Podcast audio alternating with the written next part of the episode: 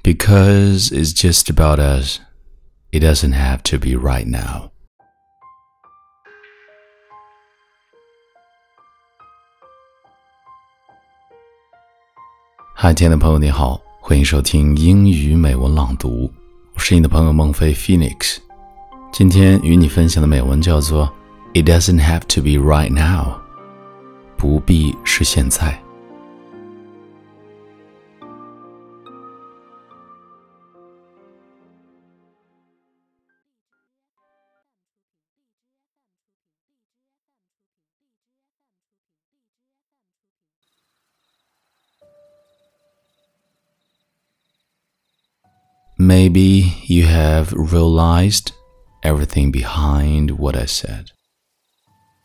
Maybe you have known that now I am just alone. It's maybe not how far, and maybe not how old, or how long we've been. Because just about us, it doesn't have to be right now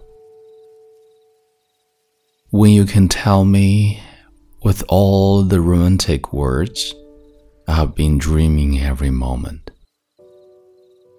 It doesn't have to be right now, cause it could be someday or it could never be, and all up to you. No, it's not about it, not about him or her, because it's just about us and I'm in love with you, it doesn't have to be right now.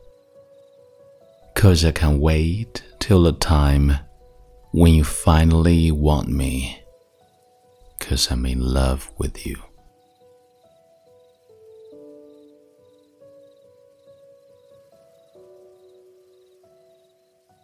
And I'm Mengfei Phoenix. Goodbye and see you next time.